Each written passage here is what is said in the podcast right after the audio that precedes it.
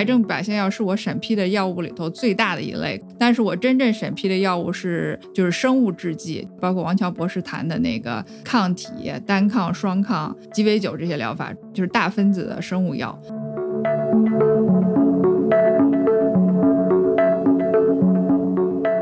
我是主要在产品质量，因为我是学生化专业出身。这个药你找到靶点开始，怎么设计这个基因序列，然后怎么把这个基因序列转染到细胞系里头，然后怎么用这个细胞系开始生产蛋白产品，然后这个产品生产出来之后，你怎么把它一步步纯化到这个蛋白它有它的生物活性，再用不同的生化的方法来测试这个蛋白，保证它，比如说它的浓度、它的生物活性都能够达标。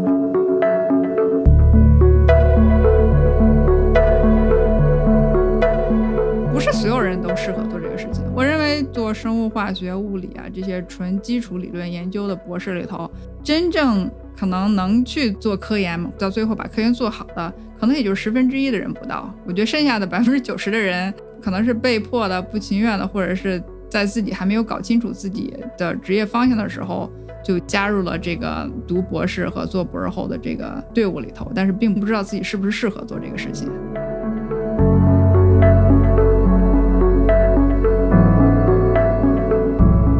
就是我当时也是吃很多这个亏。我们从小的教育，当然不是说逆来顺受，而是说，没有人跟你提过这件事情，就是如何更好的表达自己的相反的意见。对。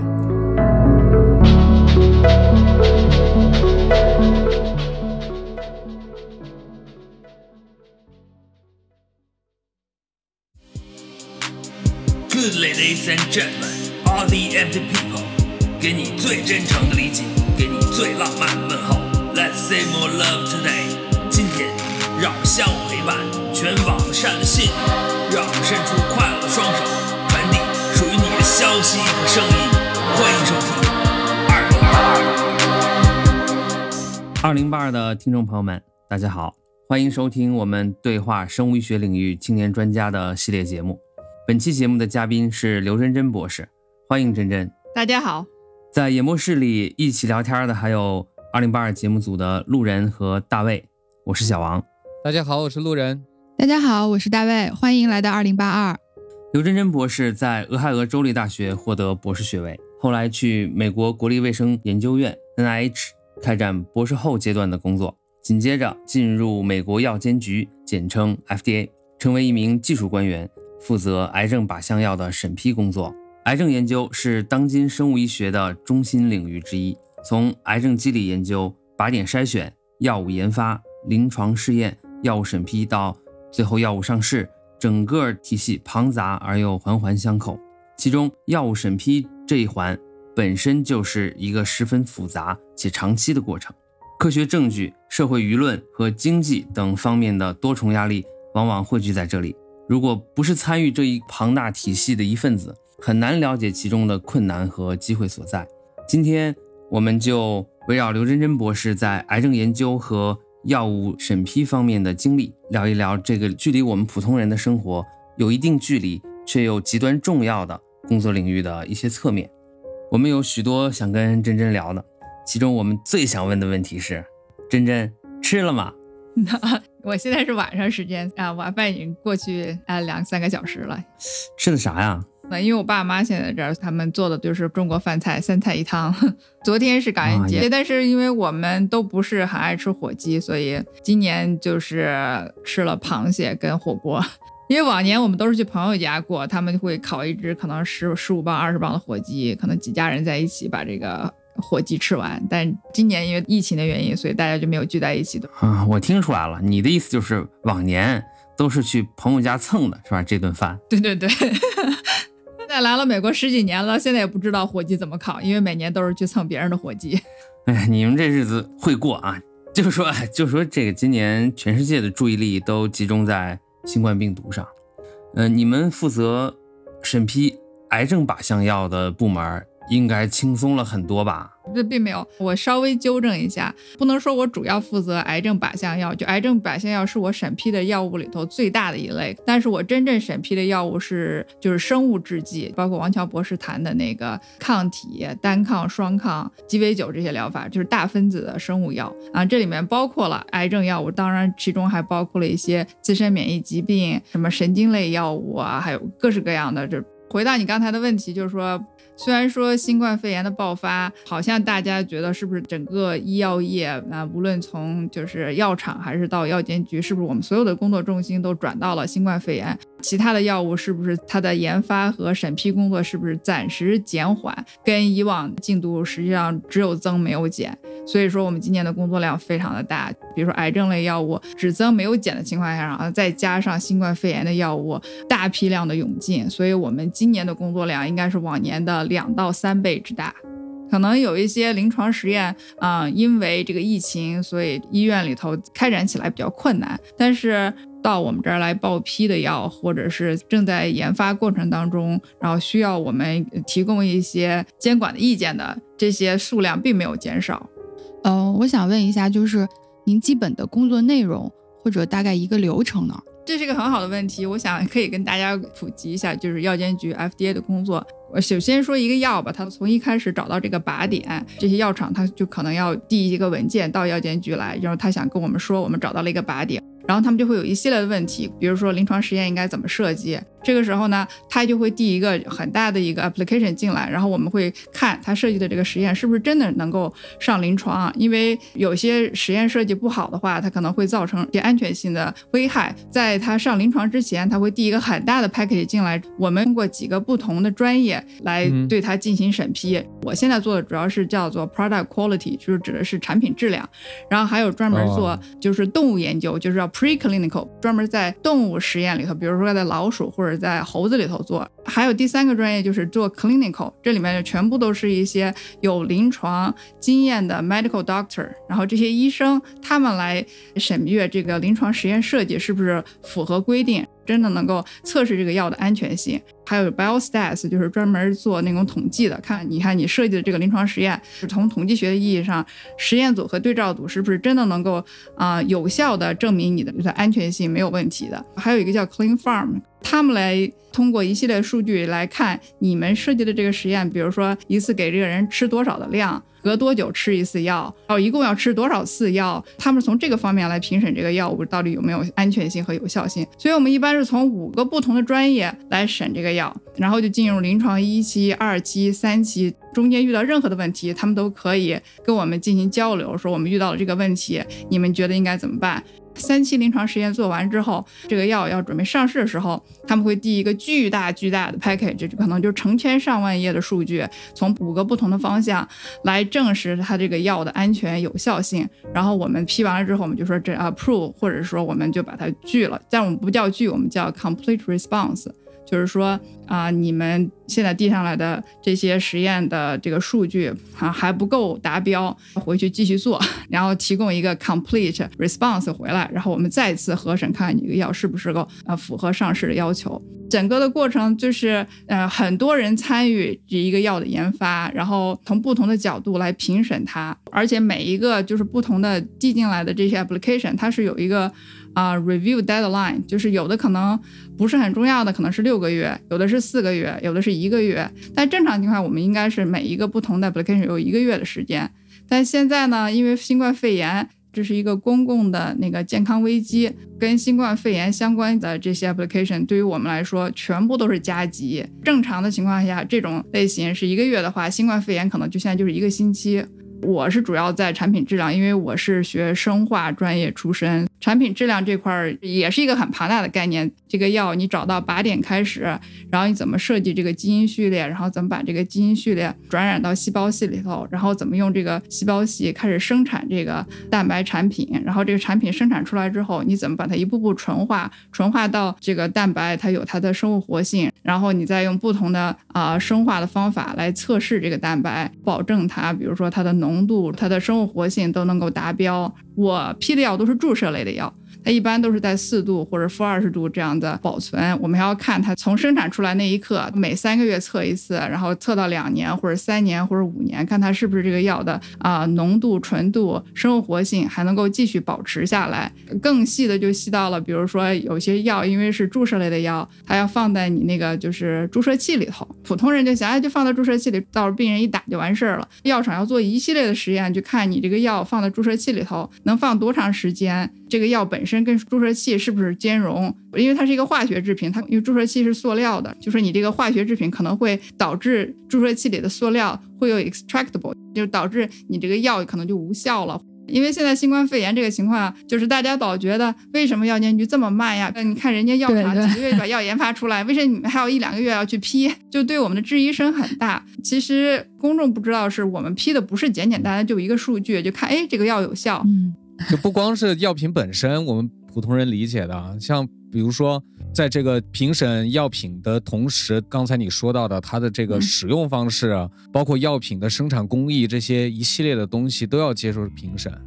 对生产工艺就更加复杂了。就是大分子它有一个要在细胞里头生产，然后你比如说从一个小的器皿里头，比如说一升变成五升，然后变成一百升，最后到那个生产线上就可能是两千升、五千升、一万升。扩增的过程当中，你应该如何控制这个啊、细胞培养的温度啊、pH 值啊，还有包括它的那个二氧化碳的那个量啊，包括细胞浓度、细胞的这个活性各个方面，它每一步都要有个精准的控制，才能保证你最后每一批跟每一批生产出来的药是一样的。我们很大的一个工作是要保证批次是一样的。比如说药厂它可能生产出来一批药，它用来这批药去做临床实验，发现它有效了。嗯那它下一批药如果生产出来的跟这一批不一样的话，你怎么知道它下一批药一定是安全和有效的呢？所以说，我们很大的一个工作在保证每一批次是一致的，它的 product quality consistency。比如说新冠肺炎现在不论是药还是疫苗，很多好消息，比如说疫苗已经出了两三个，大家都知道有效的。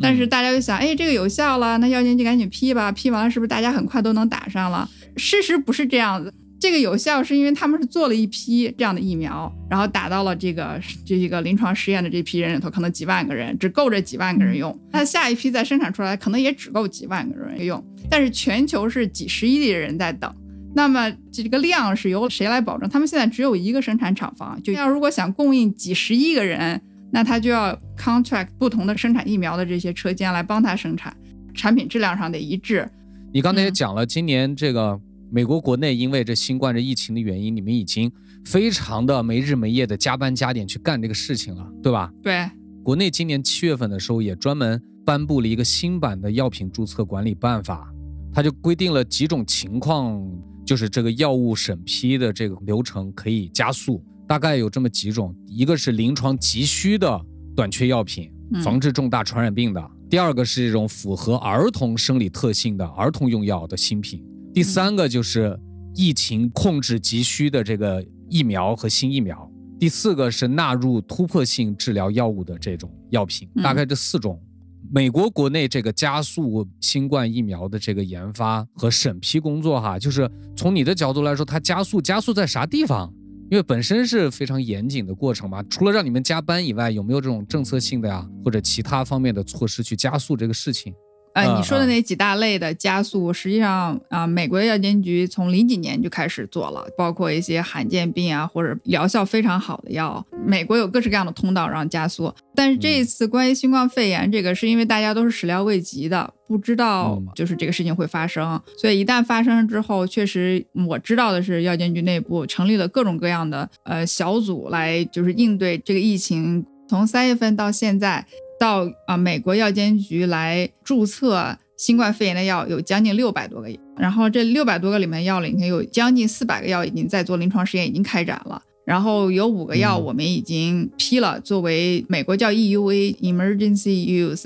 Authorization，就是在这种很大的公共卫生危机的情况下，这个紧急使用权并不代表它最后就是我们许可它上市，只是说在这样一个哦特殊的危机的情况下，你可以使用这个药来治疗新冠肺炎。但是，一旦公共健康危机结束了，这个药可能还是要经过严格的啊、审批程序，然后你才可以真正的上市这样子。从开始到现在这六百多个药里头，正常情况下，他们是要跟我们探讨这个药是不是可以用来治疗新冠肺炎。正常情况下，我们应该是有两个月时间来回答这些问题，但是我们现在基本上都是缩短到两个星期的样子，有的可能是一个星期就回答他们。我是听出来了，实际上你们药监局的这些工作人员，你们的潜力很大，但凡有这种事情，你们就能调动这样的工作能力。实实际上是平时你们好好没干活呗，对不对？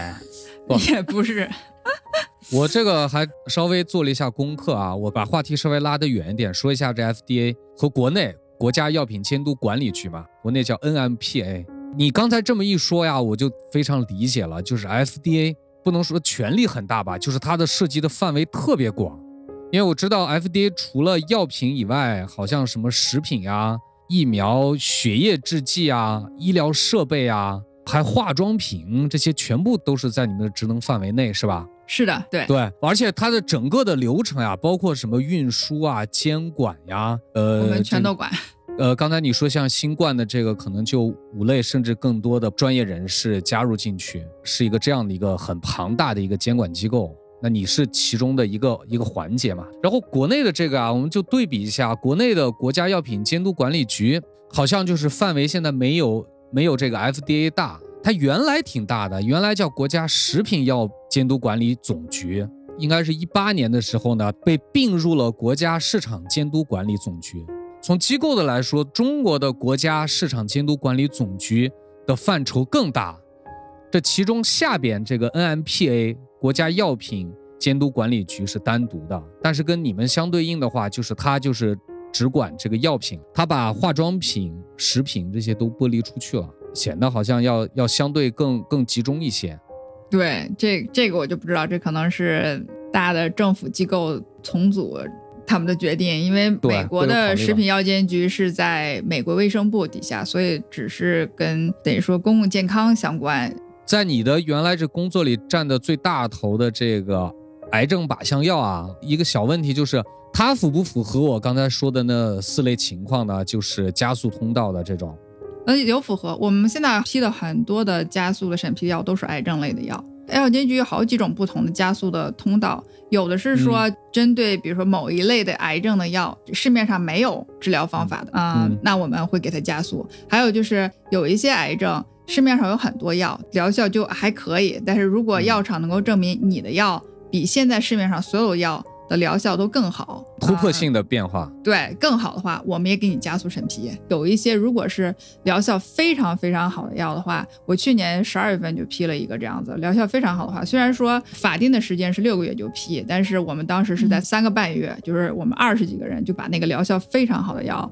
给批了，可能会比法定的六个月时间还要更短。呃，那这样的决定，你们需不需要上批你们的呃上级领导部门，还是说你们自己就主动的做了这个决定？嗯，不是这样，是药监局审批应该这么说，就是批药的最后的决定是在啊、临床那个医生的手里，就是那个办公室手里，因为他们是审直接的那些临床的一期、二期、三期的，尤其是三期实验结果的。我们其他几个专业只是跟他讲，我们建议批或不批，然后最后由这个临床医生他们这个办公室来决定，说这个药是十二个月批，还是说它够格六个月批，还是说他们想在更短的时间内，我觉得这个疗效非常好，我三个半月就想让他面试，就想让让这些病人可以接触到，都是由这个办公室来决定，他们是最主要的决策者，就是人、哦人体的最后的安全性和有效性是他们在看这个数据。去年批那个药是乳腺癌的药，现在市面上的所有的它那个有效性大概都是百分之三十几。那个药进来之后，它的有效性达到了将近百分之六十，就是大概翻了一倍的样子。所以当时这些临床医生们看到这个数据以后，也是非常就是激动，就觉得我们希望更快的把这个药带给这些病人。确实很兴奋，也很积极的一件事情，对是吧？是说你的这个审批工作，你不光是在实验室，还要去现场，感觉你的沟通工作很多的。我们批一个药的时候，我们会要到他们的生产车间和检测室间，一般这个检查是一个星期到两个星期的样子。啊，哦。所以说我们这个工作可能有时候要全世界各地飞，比如说这个药是在日本，你就要飞到日本去，两个星期就在那个车间里头，从早到晚，就是要看他那个生产的每一个环节，去跟他那个就是专门负责这个环节，我们不能叫他工人，应该叫技师吧，要去跟他们，我们叫采访，就是说你这一步是怎么做的，他做的每一步是不是跟他给我们报批的那个文件是一致的。你这个岗位的这技术官员工作量很大呀，就是你你想今年你刚才说就六百多个药，那这个忙得过来吗？像我这个办公室，我们就有两百多个就是审批呃的哦官员，药监局很大的，光在美国就有一万五千个员工。说到这个新冠治疗，就大家现在的这个关注点都是这个疫苗吧？疫苗现在是说来来报批的，我们大家都知道，就是辉瑞跟那个莫德纳那两个药厂的那个疫苗，他们是刚刚都来报批了，但是都还没有批，就都还连紧急使用权都还没有。他们才在申请紧急使用权嘛。对，我觉得十二月初或者十二月中旬应该能听到消息。也对，现在我觉得可能你们在国内那个就是国内控制非常好，我我们真的是有点处在水深火热当中，所以现在就说很大的压力都在呃药物和疫苗的研发和审批的过程。中国是靠控制，然后美国是现在等于说基本上我觉得没法控制住了，就只能就寄希望于药物的研发、疫苗的研发还有审批工作当中。就希望这些能够缓解整个疫情。说到这儿，我就想问一下，您刚才也说了，说呃，美国现在主要就是要靠这个药物和疫苗的研发来控制新冠疫情。你们这边肯定是面对呃公众舆论，或者甚至可能是有政治的压力的。那在这种情况下，呃，你们的工作原则是一个是什么呢？或者说，在遵循这些原则的过程中，有没有哪些呃可称典范的一些事件或者人物跟我们分享一下吗？这是个很好的 question，啊我觉得，因为就是确实我们怎么样很大的这个这个 pandemic 这个疫情的情况下，然后公众和政治压力确实有，即使我在比较底层，我也能感觉得到，因为确实能感觉到老板也有感觉到一些压力啊、是不是我们应该审批的标准稍微要放松一点？但是这个放松也是大家也可以理解啊、因为我们平时你要想一个药的研发可能花了八年十年，所以他做了很多很多的实验数据来给我们看，那个数据也是非常完整的，我们就用很高的一个标准来审批这个药物。但现在呢，因为新冠肺炎的药从开始到现在就这么短短几个月时间，每个药厂它的人力、物力、资历可能都是有限，它并不可能在这么短的时间内做出所有我们想要的数据来。他们递交的数据并不是那么啊、完整的情况下，我们需要做出一个判断。这个时候就是说，你的评审的那个标准要做出改变，不是说我们要让它放松。数据内部的或者数据跟数据之间的论证少了，那只能靠人了。对，而且我这还有一个问题，就是说，万一你们层层报批，最后高层领导决定说那成吧，这要批了，出去出了问题谁负责啊？据我所知的是，好像是在美国的关于这个食品药品的一个法案里头是说，实际上如果真正的药品如果安全出了很大的问题的话，是药厂应该承担最大的责任。可以给你讲一个正面例子，刚进药监局的时候都会学一下药监局的那个历史，当时就讲了一个著名的案件，就是大概啊五十年代末六十年代初的时候。然后欧洲那个时候就是有一个药，就翻译成中文叫反应停。那个药就是给那个怀孕的孕妇，不是有一些就是孕反的嘛？然后她吃了那个药呢，你就可以遏制她那个孕反，然后这样的话她就不会太难受，她就可以正常的工作呀。欧洲那边药监局可能没有具体的审核，可能医生给这些孕妇吃了，孕妇觉得确实孕反得到了改善，然后他们就吃，然后他们就就用了。然后到美国来报批的时候呢，美国这边的官员就觉得好像你们没有足够的数据来证明这个药的安全性和有效性，所以这个药就没有批。过了两三年之后，结果就是发现欧洲有大批量的新生儿，他们都是畸形，然后这些畸形儿是跟那个当时吃的那个反应停那个药有关。这个例子好像是在美国只有几个是那个畸形儿，相对于欧洲的可能上万 畸形儿来说，就当时就是说是药监局的这个官员还是严格把控了这一关，没有造成巨大的灾难吧。顺着刚才真真说的那个啊，因为药监局是政府的职能部门，嗯对吧？而你们呢，全部都是相当于是技术官员，技术官员吧，嗯应该是对对对你们整个系统系统都是这样。那么，当你们面对舆论压力的时候，或者说是高层压力的时候，但我并不是这种压力就是负面的，倒不一定，嗯嗯，只是说嗯。面对这样的压力的时候，你们作为本身是科学家嘛，你们从技术的角度，除了呃适当的调整、放宽你们的标准之外，有没有这种我就顶着我就不干，你让我批我就不批？我参加工作以后，一六年的时候，我记得那个药就是治疗那个杜氏肌肉营养不良症的这样一个药，就是有一些小孩儿他的有一些基因突变，可能两三岁的时候就发现那些小孩不能爬、不能走，肌肉萎缩这样的情况，然后到了十几岁，他可能就是完全不能走路，就靠轮椅活他一辈子，而且这些人的寿命很短，可能二三十岁就不行了。这个病呢属于罕见病，所以美国有很多药厂都在致力于研发这个药，看看能不能够就是缓解这种症状。当时的了解的信息可能没有很多的病人参与这个临床实验，我不知道是不是就十几个或者二十几个这样的小孩来参加了这个临床实验。就是说，这个药吃完之后，一个疗程之后，这些小孩就真的立马能走了或者能动了，并没有这么就是显著性的疗效。当时这些临床医生们，他们都是建议不批这个药，因为他们没有看到显著的临床效果。当时药监局开了一个专家咨询委员会，把就是治疗这一类病的这些医生啊，关注这类病的这些组织，包括这些小孩的父母啊，就让他们都来到这个会议上来陈述他们的观点。确实有一些小孩的家长真的是声泪俱下的，觉得这个药该批，觉得这个药虽然没有让我的孩子立马能走路，但是他们给了我们希望，因为我能看到小孩儿就是以前是完全不能动，现在能稍微动一下。这个病主要是一个叫什么抗肌肉萎缩啊蛋白，这个蛋白。就不能够就是很好的被翻译表达，所以当时他们有一个科学临床的数据，就是说我们确实在这些啊、吃了这些药的小孩的肌肉组织里头看到了这个蛋白表达了，就是药监局可能高层确实觉得根据这样一个科学数据，就是把这个药批了，即使是临床医生不建议批，但是批的有一个条件，就是说你们药厂还要继续做这个 confirmatory clinical trial，证实就是说这个药确实是有效的，确实能够在长期服用的情况下对他们的行走啊，就是行动能力有所改善的。嗯，但是当时这两个临床医生呢，就觉得他们不同意这个审批意见，所以他们在这个药批完之后，这两个医生就辞职了。他们这两个医生，他们不同意批的，就是这个是在我们的那个系统，这个是永远在那里的。但是最后也这个药还是批了，但是批了之后，他们就觉得你们违背了我最后给你们提供的意见，那我们也没有什么好说的，那就辞职吧。就是说，科学家出身的技术官员或者医生是有这个权利和有这个意愿，是吧？坚持自己，相信自己的判断，并且以各种各样的方式，我抵抗你的这种最终意见。对，是这样的，包括我在内，就是我们在审批的时候，我们发现了这个药有一些问题的话，我们都会在自己的那个 review memo 都都会写的清清楚楚的，这个数据有问题。嗯，我们药监局也经常吃官司，就是吃那个药厂的官司，就说那个你们为什么不批我这药啊，或者怎么怎么样了，那我们就会立马把这些所有的 review memo 都调出来说，你看我们这个审批官员说了，你这个数据有问题，所以这个药不能批，然后他们也就只能傻眼这样子。我还是对像这样主要由科学家或者说是科研人员，专业人士，哎，组织架构也好，他们的呃行为方式，他们的这个职责承担，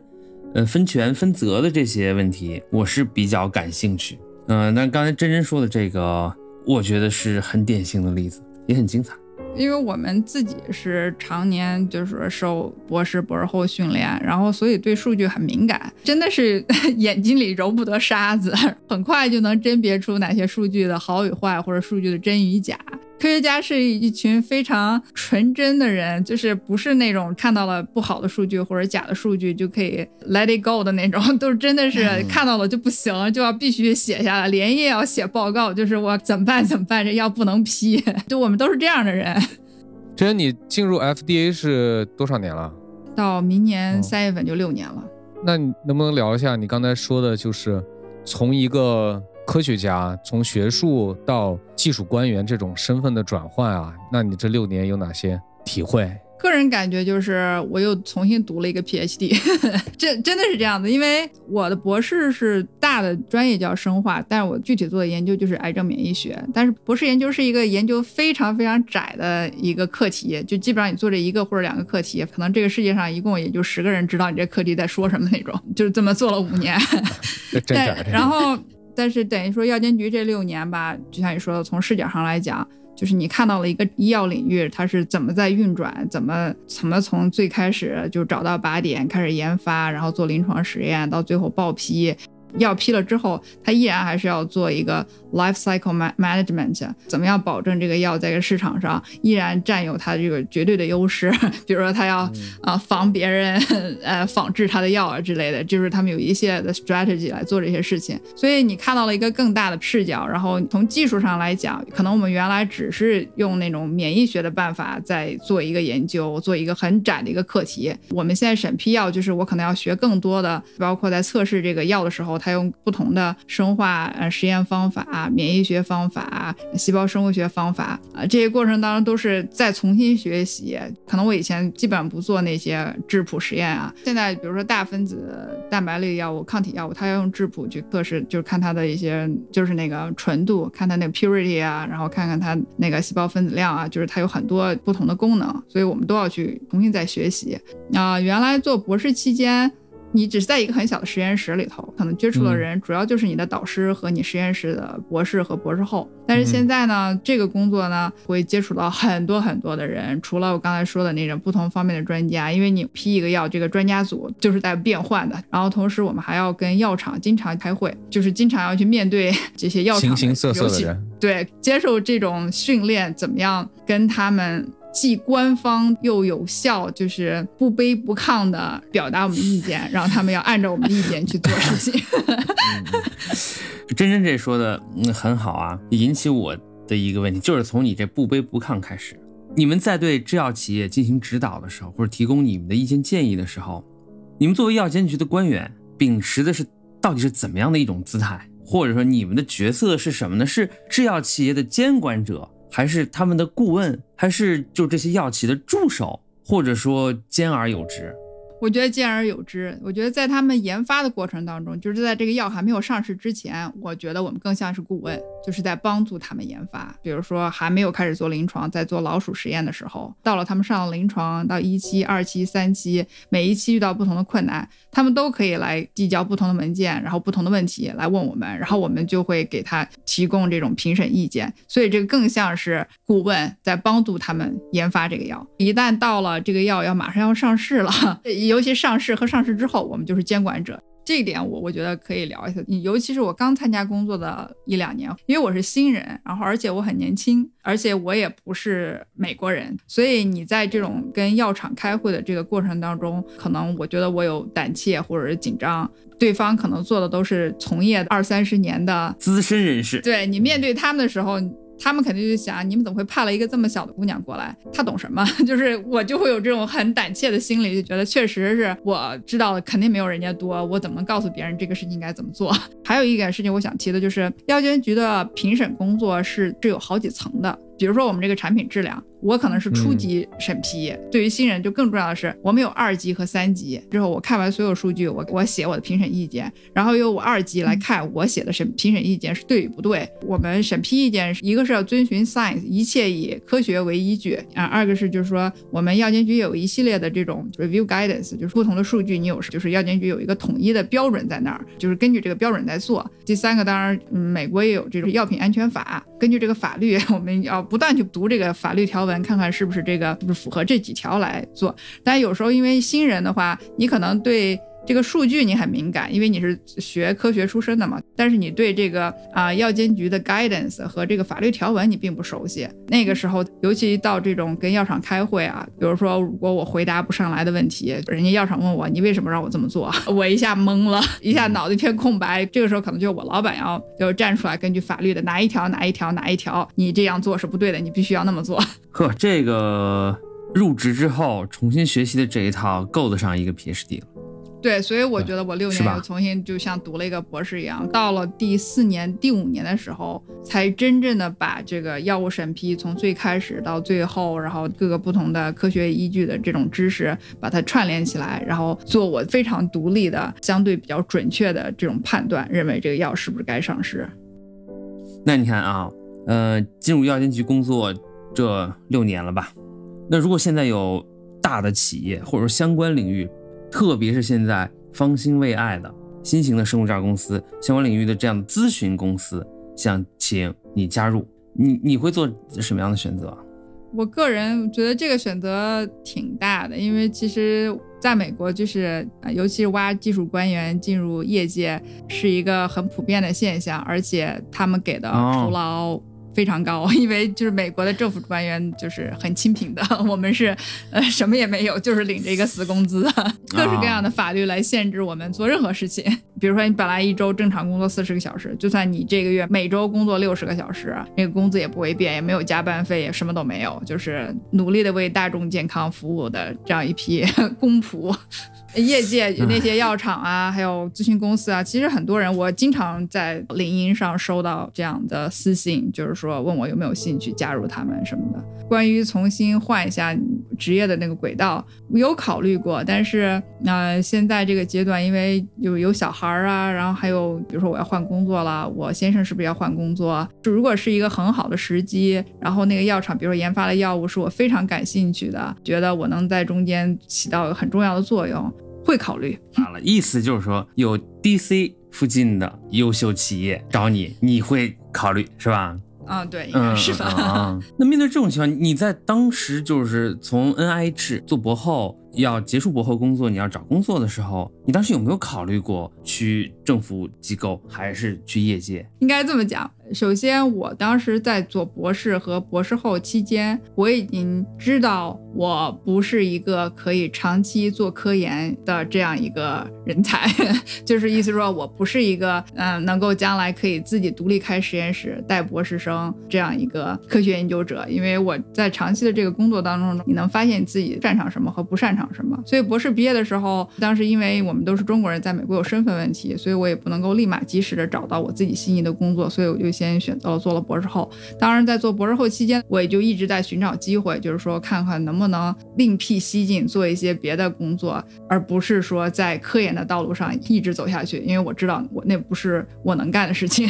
就是很快的认识到自己的啊、呃短处。这很好的是因为啊、美国国立卫生研究院它是在 DC，就是一个很活跃的地方嘛。这里有各式各样的给大家提供机会，让你接触，看是不是有别的可能性。比如说，你可以去药监局审批药物，你也可以加入国立卫生院有一个专门批科研经费的叫 grant。跟我一起做博士后的同事，他们有序选择了做那个 patent law，就是做那个专利权法律，转行去读法学院。当时我正好是有一个机会，我现在所在的这个专门审批大分子药物的这个办公室在扩招。我就去面试，然后得到了这个位置，然后我就快速的从博士后那个并不是很喜欢的这样一个专门做纯研究的这样一个实验室里就出来了。觉得我当时机遇很好，所以我并没有完成我的嗯博士后研究。所以你很早就知道，你要是跟科研死磕，必然磕死，是吧？对对，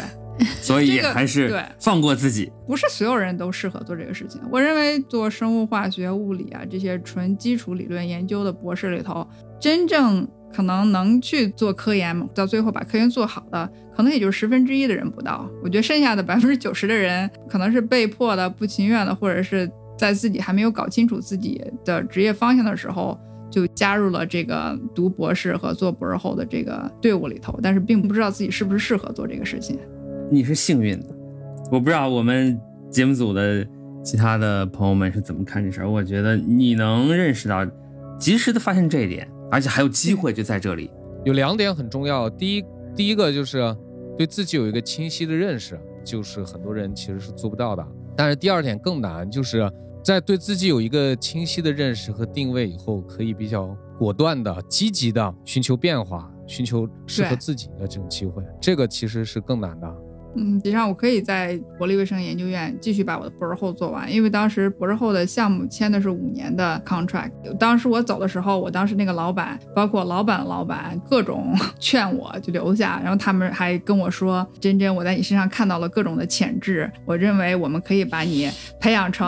啊、the best im- immunologist in the world 啊、y o u could open your own own lab，就各种跟我讲，各种给我画大饼画大饼，画饼是吧？对我对我自己的能力力就是有深知，因为我们是做那个肿瘤免疫学的。你知道我的整个博士和博士后期间，就是各种给老鼠种肿瘤，然后再打药，然后看能不能把那个药能把那肿瘤消下去，然后再解剖老鼠，把老鼠的各种那种免疫器官，然后肿瘤剥离出来，然后再剥离细胞。你就想有多少个二十多岁的小姑娘能天天在鼠房里度过？我我整个博士和博士后期间杀了上千只老鼠。其实我在博士的最后期间，我已经觉得，也不是说我厌恶杀老鼠这件事情，是说做研究是要真的能够潜下心来，然后每天就是读大量的这种文献，然后再寻求这种新的思路、新的出路，重新去设计实验。而且当时还有一个重要的大的环境是，我博士毕业的时候大概是一二年，那个时候就是就是科研经费很紧张，我觉得好像那个时候每一个实验室的老板都在挣扎于怎么样能够申请到更多的科研经费，把我实验室的博士和博士后给养活了。然后我就觉得这个事情太困难了，我你要想把这些博士、博士后养活，你就得使劲儿用他们，然后他们可能就是九九六的在实验室里做实验、出数据，有了更多的数据，我才能申请到更多的这个经费。就是如果我万一哪一天我开了我的实验室，我觉得我没法狠下心来告诉我这些博士和博士后说，你们就得九九六在实验室里没日没夜的做实验，给我弄出数据来，然后再跟他们画大饼说，嗯，前途是明亮的，你们只要好好做实验，就都会有的。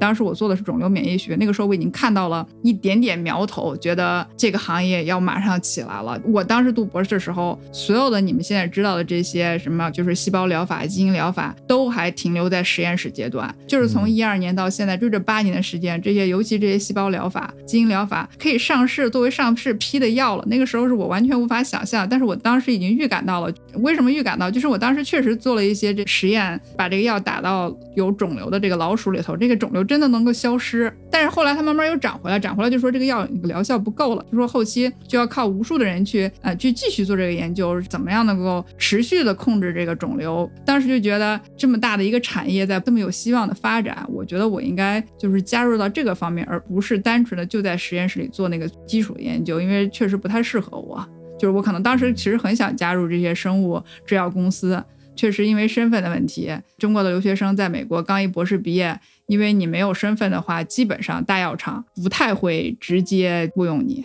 除非你是那种比如说哈佛医学院毕业的，或者是麻省理工那种就最牛的导师啊实验室出来的，可能这些药厂会直接雇佣你。特别好，我陷入了深深的沉思。沉思是不是你跟我一样是那百分之九十不适合在科研道路上一直走下去的人？我是那百分之九十里面最糟糕的那百分之十，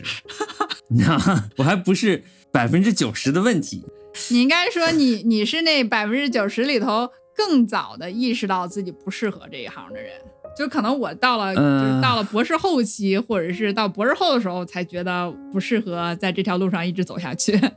我这情况咱就再聊吧，好不好？以后有的是机会啊。结合真人自己的求学和工作经历啊，他刚刚谈很多。嗯，那对于现在的年轻人，不管是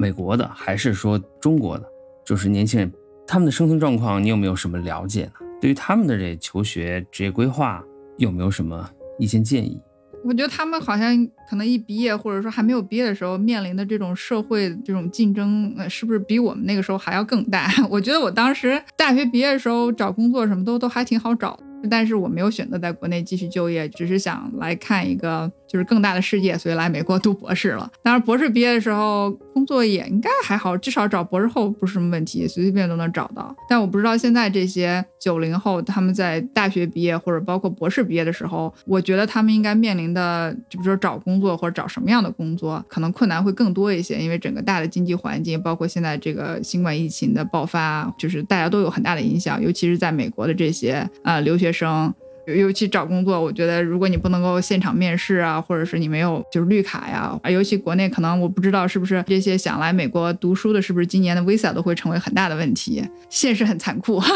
已经是问题了，对。而且我知道药监局有时候会招一些，就是一种外国学生来做一个叫 visiting fellow 的这样的一个工作，就可能有点像博士后这样性质。但是今年是不是因为中美关系有点恶化，然后再加上这个疫情各式各样的发展，所以好像今年的这一系列这样的位置可能慢慢就要被取消。只是从这样一个小的缩影能看到一个大的，嗯，就是美国现状是对这些即将要毕业的中国留学生的就业情况啊是一个很大的打击。呃，九零后的小孩们都比我们都都好像感觉他们比我们更加厉害，从小就学了很多东西，每个人都身怀绝技，那就造成这个竞争的氛围可能就更激烈吧，我觉得。的确是这样，这是教育的进步，呃，社会经济发展的一个必然的结果，水涨船高嘛。对，咱们都是同龄人，零五年左右大学毕业，那个时候找工作就甭管什么领域，基本上你找工作是没有问题。如果你想有一份儿养活自己的工作，比如我们在北京毕业，那我非要留在北也可以，没有问题。对，当时都你要去南方，去哪儿都可以的。但是现在似乎还真不是这个情况。咱们确实属于这个中青年哈。今年我们在我们团队的实习生都已经是两千年、两千零一年，这么年轻了，在校大学生、本科生基本上都是零零后了。其实就业岗位越来越多，这是真的。总量上来说哈，各个这种招聘平台也好，这种双选会也好，因为我们也经常要面试人嘛，我觉得招人没少招，但是因为候选人人数增多，但确实是所有的岗位的要求都变高了。可能是竞争加剧的一个原因吧，可能跟我们刚毕业那些年其实是一样的，就是你找一个工作很简单，肯定没问题，只要你是一个上进的人、努力的人，是吧？但是你要找到一个特别好的工作，这个好，我觉得倒不是说是非是要从待遇啊什么上、稳定性啊这角度是讲，这个所谓的好是跟你你自己对自己的这个定位、发展预期这要求相吻合的这样一个工作。可能是要费一些功夫，需要付出很很多倍的努力，加上一些运气，才能有这样的机会。嗯，那真是不容易。真真这个当然也是来得早啊，怎么说呢？悬崖勒马，没有跟这个 基础研究死磕到底。嗯，嗯、我还是很能理解。一直纳闷，我觉得你当时是在做博后，哦，很快的就进入工作了。对，就像我说是可能是说没有，我并没有做完，就做一半就走了，然后老板也很伤心。也许我二十多岁的时候，我可能不会，觉得那个时候刚刚三十多一点，然后我知道自己要什么，那就要很快的当机立断做一个决定。因为中国人很多时候就是因为人情，就觉得哎呀，老板挽留你了，我是不是应该多留一会儿，或者是这坚持把这个做完？也许做完了，我真的能成为一个很好的免疫学专家。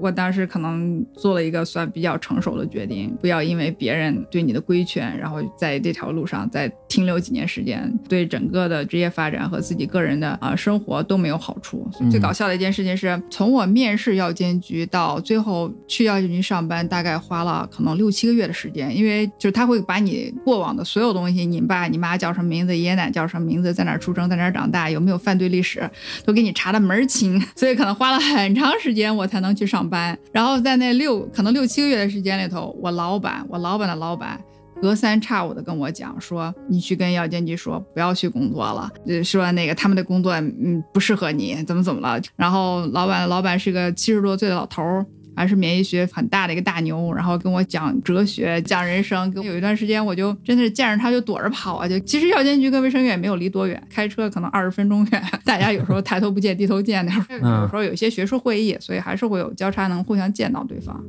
那你再见到你的导师以及导师的导师，你们现在是如何交流的呢？哦，就就谈一下现在的工作怎么样，然后他们也挺高兴，就是我在药监局做的挺开心的，挺好的，找到了我自己适合的工作，多多少少还是有点身份了。我觉得当年的那个结没有结的很好，就是毅然决然要走的那个结没有结的很好，这可能也是中美文化的差异吧。之前我记得王乔讲过一个听你们那期节目，他讲他那个洛克菲勒的老板就是非常的专业。我其实那两个老板他们也是非常 professional，但是对于我来说，我老觉得我愧疚他们。就是我每次再见面，他们觉得你决定离开，我们尊重你的决定，然后你现在做的很好，我们替你很高兴，不应该有内疚之情。所以老觉得这个心结没有完全打开。这个确实是中美文化差异。就中国人关于拒绝这件事情，就是不敢说不，也不会说不。这个就是我当时也是吃很多这个亏。我们从小的教育，当然不是说逆来顺受，而是说，呃没有人跟你提过这件事情，就是如何更好的表达自己的相反的意见。对，就是来到美国之后，我发现这一点，我觉得这个对我的冲击太大。这种所谓的就是文化冲击呀、这是一方面。我说，哎呀，你看我们中国人这不会说哈，这又招我们这一代很差劲。我说美国人是要好一些。我后来发现，美国的年轻一代反倒走上了另外一条路，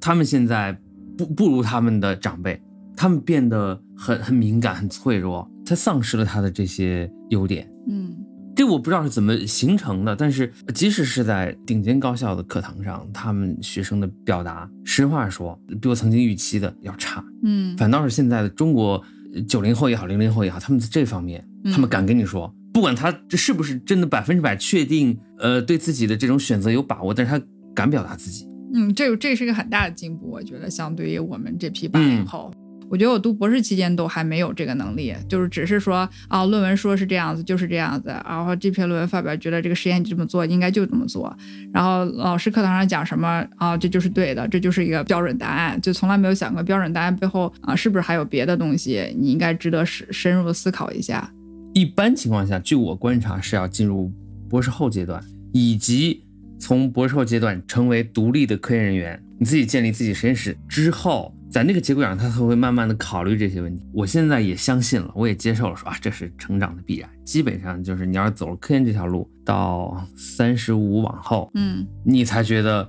对自己的把握更实在一些。当然，我不排除这个世界上有一些天才，就是那种有一些二十多岁就可以自己成立自己实验室，做得很好的，知道自己要什么的人。但是对于大部分普通人来讲，这个量变到质变，就是要可能呃小十年的这样的一个一点一点的这个过程当中，才知道自己的这个领域，你的见解在哪儿，你自己独立的啊、思考之后，这个科研方向和应该怎么做。这个主要也是什么？读博士、做博后这十几年，从二十二三岁开始嘛，你总是依托于科研机构或者校园，这个对大家的心理暗示是很强大的，因为有那么多正确的事情发生在那里，你看的都是正确的，或者说是错误的事情，很明确。这中间这个灰色地带，或者从正确到错误这中间的这个谱带，即使存在，你也不关注它。但如果说你直接进入到社会里面，把自己暴露在社会面前的时候，你会很快的进入这样一个自我教育的轨道。你说你总是依托于科研机构、大学，那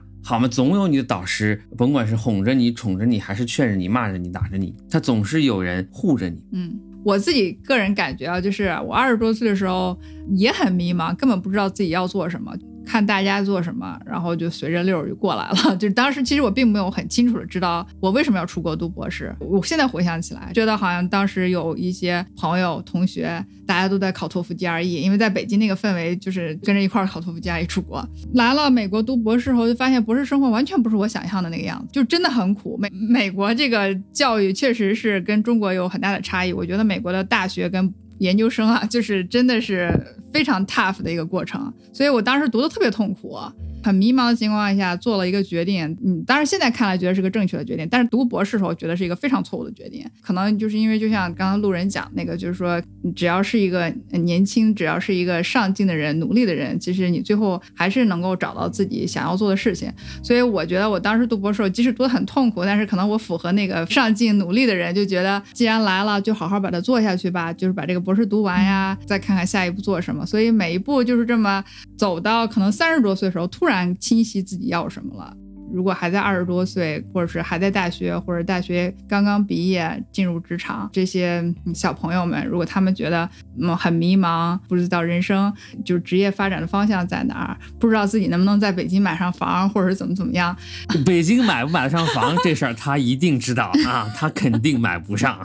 我不认为所有人都应该觉得我是个外地人，我在北京上学，然后我将来留在北京我就买不起房。我我可以给你们讲一个很简单的故事。我当年要来美国读书的时候，我是上了四年本科，两年硕士，我就很恐慌。虽然说我觉得是一个很开心的事情，我要去美国了，但是我又不知道将来真的要干嘛。我当时的硕士生导师他也是非常有名的，那个杨宁导师，他就说：“珍珍不要担心任何事情。”他当年他是在美国做的博士后。他说：“我当年在美国做完博士后，把在美国当时租，因为在美国可以租一个那种 townhouse 嘛，还有开的那个二手车。他说我当时把我租的 townhouse 就是那个 lease 给就是解除了，然后把那个当年买的二手车卖了之后，就觉得我这辈子可能都不可能住上大 house，开上洋车了。”因为当时就要回国，就是要去当一个大学老师，可能都大学教授都不是。然后他说，但是你看，我从回国到现在也就十几年的时间，就是我根本不可能想象的生活，现在都实现了。不要觉得一切都是不可能的，就是你踏踏实实把你你该做的事情做好。每五年、十年，你都会有一个很大的进步。就像现在说，有些年轻人觉得我可能在北京买不起房，You never know。我觉得有一些人是可以的。对，要有希望。你这例子说明中外老板都非常擅长画饼。对对对对，应该这么讲，确实是。我并没有觉得来了美国，我的生活会变得很好。就是我一直记得这个故事，记得他给我讲那句话，就是说你永远不要被现实你看到的这些客观因素来限制了你个人潜能的发展。你看，这就是什么？被画过饼的人都现在特会画饼。对对，我就是被画过饼的人。我们节目组也适当的内部画画饼啊，有机会成吧？咱们今儿先嗯唠到这儿。我们二零八二制作的治愈二零二零系列节目上线已经有一段时间了。之前的几位嘉宾主要从事的是生物学领域的基础研究。呃，今天我们向身为技术官员的刘真真博士请教了相关的一系列问题。癌症的治疗是人们十分关切的话题，我们会陆续邀请诸位青年专家到我们的节目来和大家交流。感谢听众朋友们。收听二零八二的播客节目，欢迎大家给我们留言，告诉我们你的体会和想要得到解答的问题，也请关注和推荐我们。再次感谢刘真真博士来二零八二做客，下期节目见。谢谢大家，谢谢大家的陪伴，你的留言对我们节目的发展非常非常重要。欢迎你在各大音频平台关注、搜索、收听我们二零八二的节目。各位亲爱的听众朋友们，大家下期见。